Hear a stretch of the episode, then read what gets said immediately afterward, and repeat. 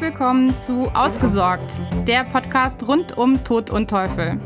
Der Tod ist mein Geschäft und der Teufel steckt im Detail. Mein Name ist Leonie Lehrmann und ich bin Fachanwältin für Erbrecht.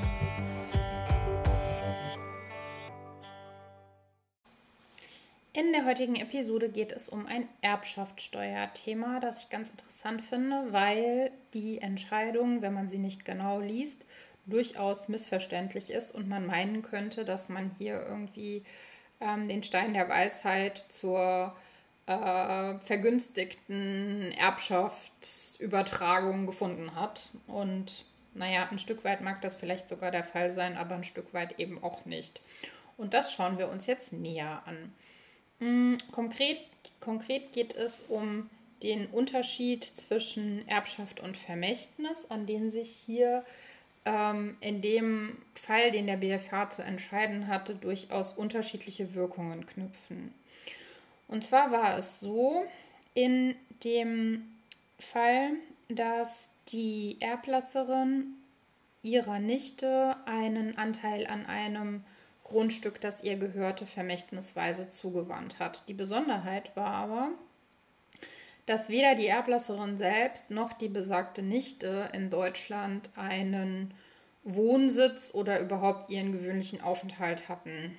Also eigentlich gab es von beiden Seiten keine direkte Anknüpfung ähm, an das deutsche Steuergesetz.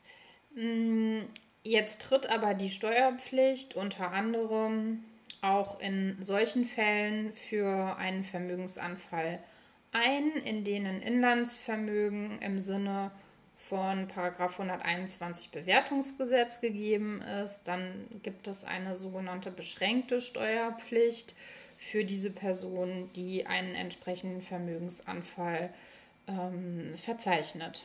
Und das war nun in der Person der Nichte der Fall, denn die Nichte hatte eben, wie gesagt, aufgrund dieses Vermächtnisses einen Anspruch auf Übertragung des Grundstücks erworben.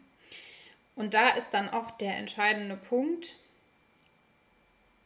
Anders als man vielleicht meint, ist es so, dass ein Vermächtnisanspruch ja nicht dazu führt, dass einem dieser Gegenstand, der einem da vermächtnisweise zugewandt wurde, automatisch gehört im Erbfall, sondern es bedarf immer eines zusätzlichen Übertragungsaktes durch den Erben.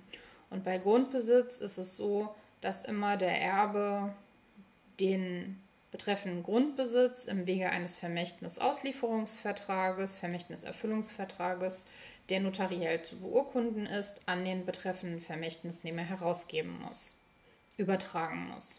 So. Das heißt, da es dieses zwangsläufigen Zwischenschrittes bedarf, ist die Nichte nicht direkt durch diese testamentarische Bestimmung schon Eigentümerin des Grundbesitzes geworden. Und da sagt der BFH, ähm, wenn das Erbschaftssteuergesetz auf das Bewertungsgesetz verweist und da auf diesen Paragraphen 121, der von inländischem Grundvermögen spricht, aber nirgendwo einen Anspruch mh, mm, oder ein, ein Forderungsrecht nennt, dann habe ich eigentlich keinen Anknüpfungspunkt für eine steuerliche Belastung. Denn was der Nichte zugewandt wurde, war nicht das Grundstück selbst, sondern eben der besagte Anspruch gegen den oder die Erben. Und in dieser Situation trifft die Nichte keine Steuerpflicht, weil wir einfach schlichtweg keinen Paragraphen, keine Vorschrift dafür haben. Und das war dann letzten Endes der Beweggrund für den BFH, weshalb er gesagt hat, hier ist überhaupt keine Steuerpflicht gegeben und zwar weder beschränkt noch unbeschränkt. Es gibt einfach keine in Bezug auf diesen Vermögensanfall bezüglich des Vermächtnisses. Vorsicht, das funktioniert natürlich nur, wenn, wie gesagt, keiner von beiden in Deutschland lebt oder einen gewöhnlichen Aufenthalt hat und, wie gesagt, ähm, wenn es sich nur um ein Vermächtnis an einem Grundstück handelt. Bei der Erbschaft wäre es was anderes, weil dann das Grundstück selbst Bestandteil des Erbes wäre. und der Erbschaftssteuerverpflichtete sozusagen, der Begünstigte, als Erbe Direkteigentümer des Grundbesitzers wird und damit dann auch ähm, eben inländischen Grundbesitz bekommen hätte.